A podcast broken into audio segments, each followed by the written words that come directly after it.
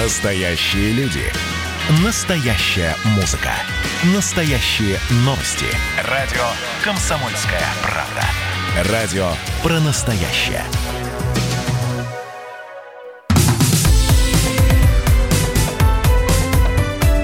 Как дела, Россия? Ватсап-страна! А, новость такая. А, британская газета Daily Mail, я сразу оговорюсь, британская газета Daily Mail это таблоид такой, э, который иногда на сенсациях, иногда на псевдосенсациях делает себе большие-большие прочитывания и просмотры. То у них собаки лают, то руины говорят. Так вот, э, в Daily Mail появилась статья под названием «Гламурная жизнь в Лондоне сумасшедших богатых русских». Почему сумасшедших, не совсем понятно. Богатые русские, ну хорошо. Э, начинаем читать статью. В ней рассказывается о жизни наследников э, известных людей. Среди них дочь Романа Абрамовича Софья. Несколько лет живет в Лондоне. Среди ее увлечений значатся люкс-вояжи и конный спорт – Э, в список золотых наследников по версии Daily Mail попали сын российского бизнесмена Александр Игнатьев, э, Анастасия Малахова, дочь актрисы и бизнесмена Анастасия Милявская и, среди прочих, упомянут Филипп Газманов. Сына народного артиста России Олега Газманова заподозрили в любви к роскошной жизни. Ну и далее приводится, значит, э, биография такая сжатая о собственно, Филиппа Олеговича. Молодой человек обучался в школе Нью-Холл в Эссексе, после в Хартвуд Хаус в графстве Сурей. Э, потом сообщается, что Филипп Газманов ведет собственный бизнес в Англии, но при этом часто приезжает в Москву, работает в модельном бизнесе, любит роскошные автомобили и закрытые клубы. Ну вот Филипп с нами на прямой связи. Филипп, здравствуйте. Здравствуйте. Вам спасибо, что пригласили. Спасибо, что э, согласились поговорить о вашей роскошной жизни. Мы, я прочитал газету Daily Mail, мы, э, я, правда, перевод читал, я обзавидовался, конечно. Но при этом я понимаю, значит, человека, ну, во-первых, модельный бизнес, во-вторых, э, собственный бизнес. И это действительно неплохие деньги. Мне просто интересно, вы собираетесь каким-то образом оправдываться на, по поводу того, что Daily Mail напечатала? А самое главное, Сколько там правды? Ну, оправдываться ни в коем случае нет. На самом деле хотелось бы немного фактической информации внести. Э, я уже на протяжении трех лет живу в Москве. Э, в Лондоне я закончил обучение три с половиной года назад. И бизнес мой тоже в Москве, в России. Я своими партнерами основал э, транспортный стартап. Мы помогаем, помогаем организовывать грузоперевозки автомобильным транспортом. А, три года вы живете в России, э, собственно говоря. А, откуда же тогда э, Daily Mail, с чего они взяли, что вы прожигаете жизнь в столице Англии? Ну, я на самом деле учился более четырех лет в Англии. И, скорее всего, они взяли информацию, которую. То есть они ее не стали проверять. А с вами кто-нибудь связывался, журналист этой статьи, но для того, чтобы какие-то факты... Э, или он, опять же, глядел на ваш Инстаграм просто? Нет, ни в коем случае. На самом деле он даже на Инстаграм не глядел, потому что фотографии, которые там используются, они таки трехлетней давности. То есть три года назад действительно были роскошные автомобили, сейчас их нет? Ну, все эти автомобили на фотографиях арендованные, поэтому э, на тот момент у меня уже было хобби э, такого модельного, модельной работы, были карманные деньги, э, на которые я, будучи 17-16-летним подростком, готов был потратить на аренду автомобиля. Угу. Скажи, скажите, пожалуйста, вот после того, как эта статья вышла, э, понабежали ли люди в ваши социальные сети, в Инстаграм, чтобы, э, собственно, на вентилятор набросать? Ну, что набросать, мы знаем. Нет, нет. Э, однако, скорее, деловые партнеры попросили, попросили, так сказать, прокомментировать эту ситуацию, потому что наш бизнес, он публичный, открытый собственно, то, что я сейчас сделал. А, то, что вы сейчас в России, это с пандемией связано, или вы по-прежнему будете оставаться в России и, собственно, в Великобританию больше не собираетесь? Я три года назад, у меня стал выбор либо продолжить обучение в Лондоне, либо начать свой бизнес э, и заниматься, э, уделять ему 100% своего времени, я принял решение э, переехать, перебраться в Москву и сфокусироваться на бизнесе, и родители меня в этом поддержали. А, Филипп, вот вы говорите про арендные автомобили, а вот подать вот после этой статьи, подать в суд на Daily Mail, выиграть определенную сумму, уже не арендовать, а купить себе Ламборгини, например? Слушайте, отличная идея. Если вы мне порекомендуете профессиональных, компетентных э, адвокатов, которые бы мне, мне помогли в этом, то пожалуйста. Ох, Филипп, а, я бы порекомендовал, да чего-то все адвокаты сейчас на расхват. Кто Ефремова защищает, кто другими делами занимается. Остальных ну, фигур... Насколько мне известно, э, медиа такого уровня юридически защищены не будет прецедента, что что-то что-либо обсудить. Да, вы знаете, там есть особенности английского языка, потому что по, наш, по, по косвенным данным, или как нам рассказали э, источники, а э, они имеют право не раскрывать, и, собственно, источник своей информации, то есть никакой фактологии нет, э, это все из серии, как нам рассказали. Вы остальных фигурантов... Также они могут, да. они могут, тот, кто это написал от лица журнала, может это выразить как opinion или мнение, и мнение, оно по тем законам, по законам э, английским неоспоримо, не может быть оспорено.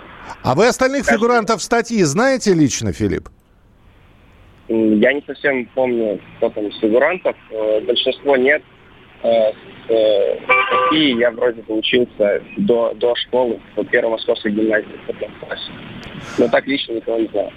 Ясно, спасибо, Филипп. Ну тогда успехов вам в бизнесе в России. Вот. Э, привет передаем агентству, э, в смысле газете Daily, Daily Mail. Филипп Газманов с нами на прямой связи. Э, если интересно, можно зайти на сайт Комсомольской правды. Там выдержки из этой статьи есть. Прочитайте. Вот. Ну и оцените, насколько это правда. Да, есть люди, которые действительно успешно занимаются бизнесом. Есть люди, которые... Ну, э, далеко ходить не надо, я вам просто маленький-маленький пример приведу. Если следить и за человеком на, по его инстаграм-странице, за его жизнью, мы здесь... Э, моя коллега Анастасия Варданян доказывала, что можно себе эту красивую жизнь, например, придумать специально для Инстаграма. Настя, по-моему, потратила 5000 рублей для того, чтобы сделать съемку в самолете. На самом деле это не был никакой самолет, это была студия, сделанная под самолет. Вот. Более того, ей выделили красивого молодого человека, который создавал антураж на этих снимках. Ну и после этого в Инстаграме можно посмотреть, как будто Настя летит на частном самолете с молодым человеком. Все дорого, богато. На деле все это стоит 5000 рублей. А сколько я видел таких фотографий, я сейчас не, вовсе не хочу никого обелить или наоборот очернить, но сколько я видел фотографий в Инстаграме, когда девушки просто фотографировались около красивых машин.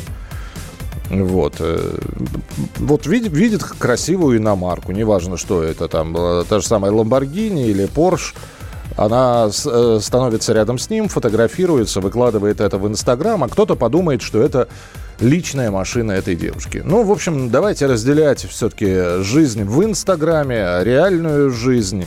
А мы продолжим буквально через несколько минут. Ваше сообщение 8967 200 ровно 9702. Про события в Беларуси, про встречи с главами дипмиссий России и Украины в Министерстве иностранных дел Бел- Беларуси поговорим через несколько минут.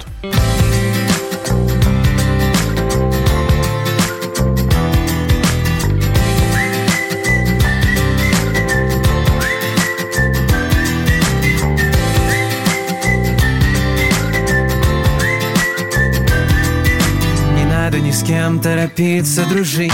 Не надо от страха срываться на бег И не надо выдумывать лишних проблем себе.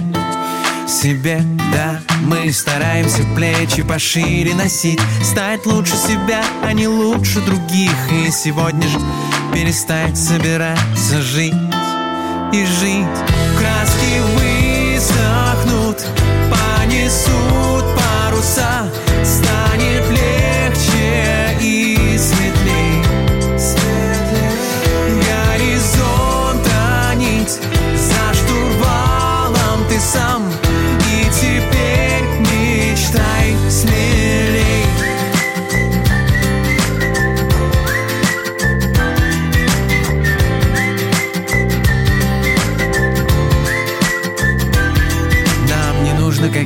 особенных слов. Чтоб вспомнить, о чем мы мечтаем детьми. Все детские сказки написаны взрослыми.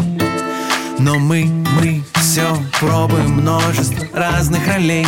Опять и опять возвращаясь к тому, что проще всего и сложнее всего в своей. Окей.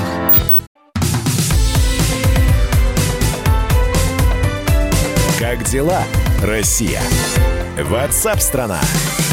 Друзья, продолжается прямой эфир. Давайте вернемся к нашумевшей истории, которая со вчерашнего дня продолжается. Это задержание э, 33 человек, э, граждан России и Украины на территории Беларуси. Это члены э, частной э, военной компании.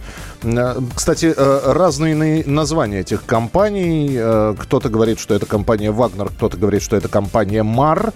И вот э, сейчас многие говорят о том, что это не вагнеровцы были, это была компания МАР, небольшая частная военная компания. И э, далее подноготную этой компании рассказывают, что э, представители этой ЧВК э, периодически появляются на передовых разных стран. Вот. И, скорее всего, в Беларуси они были транзитом. Я напомню, что действительно из-за закрытия границ э, Республика Беларусь стала такой э, своеобразной транзитной зоной, как для желающих, например, э, в период пандемии все равно улететь на море в Турцию – Э, или в другие какие-то страны, потому что, например, международное сообщение с Россией, оно до последнего момента было, ну, в общем, так, сокращенным до минимума.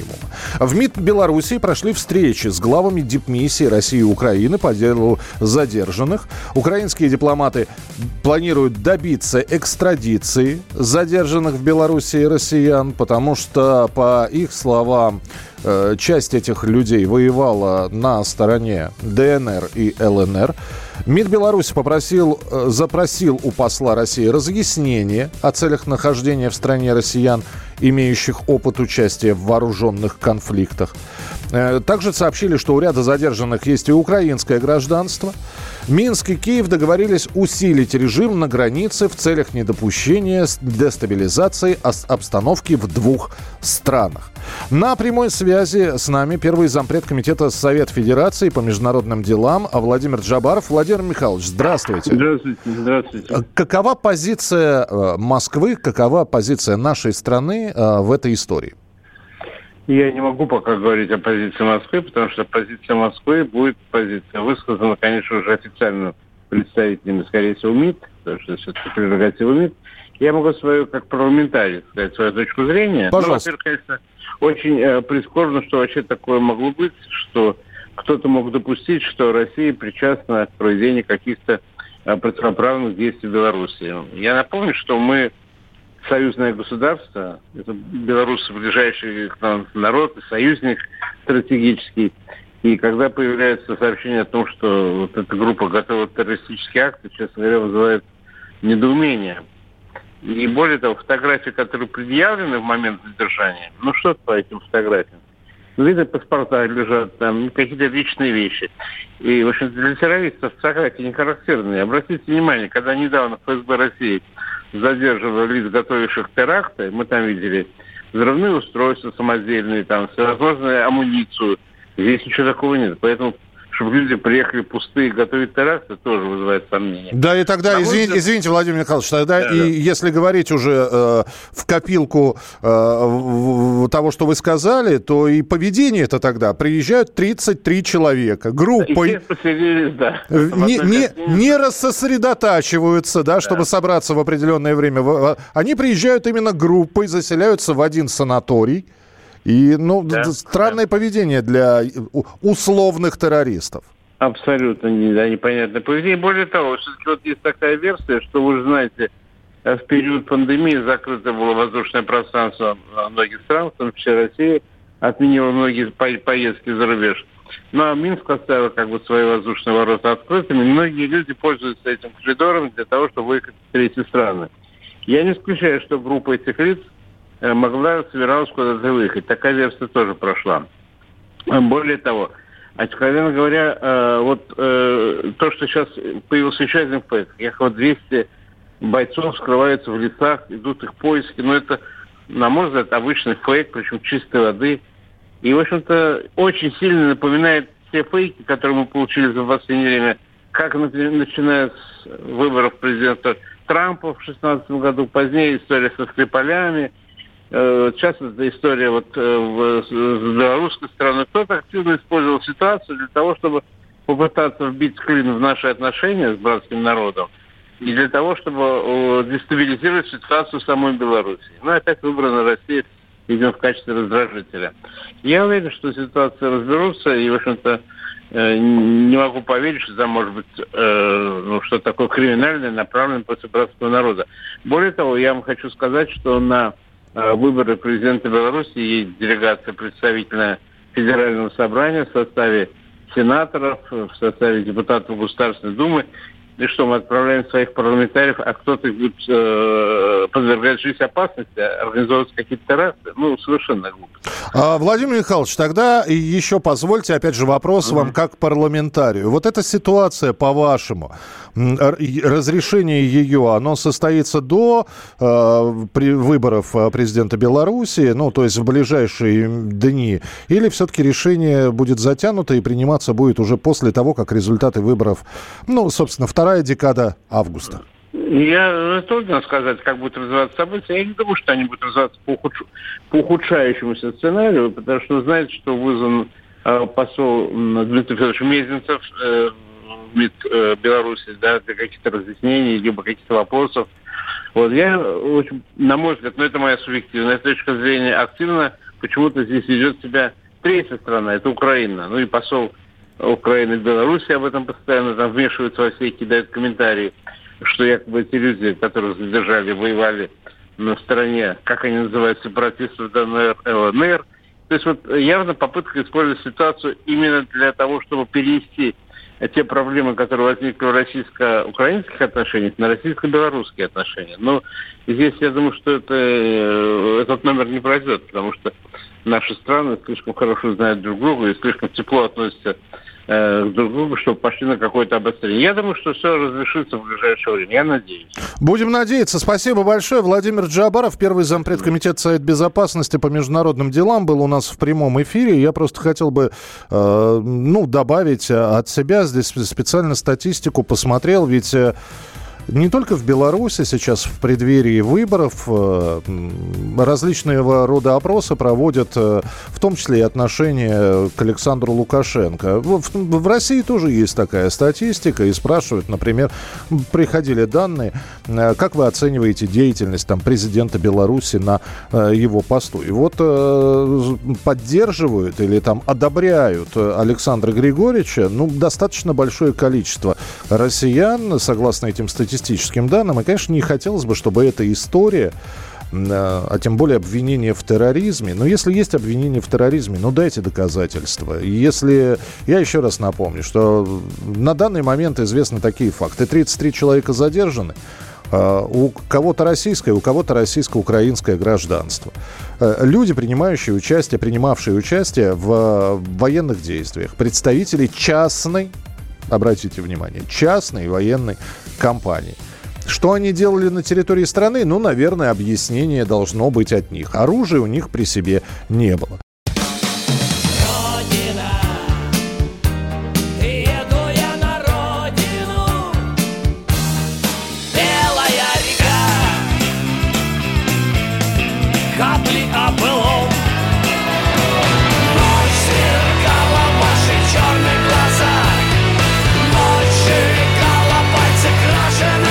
«Комсомольская правда». Радио поколения ДДТ».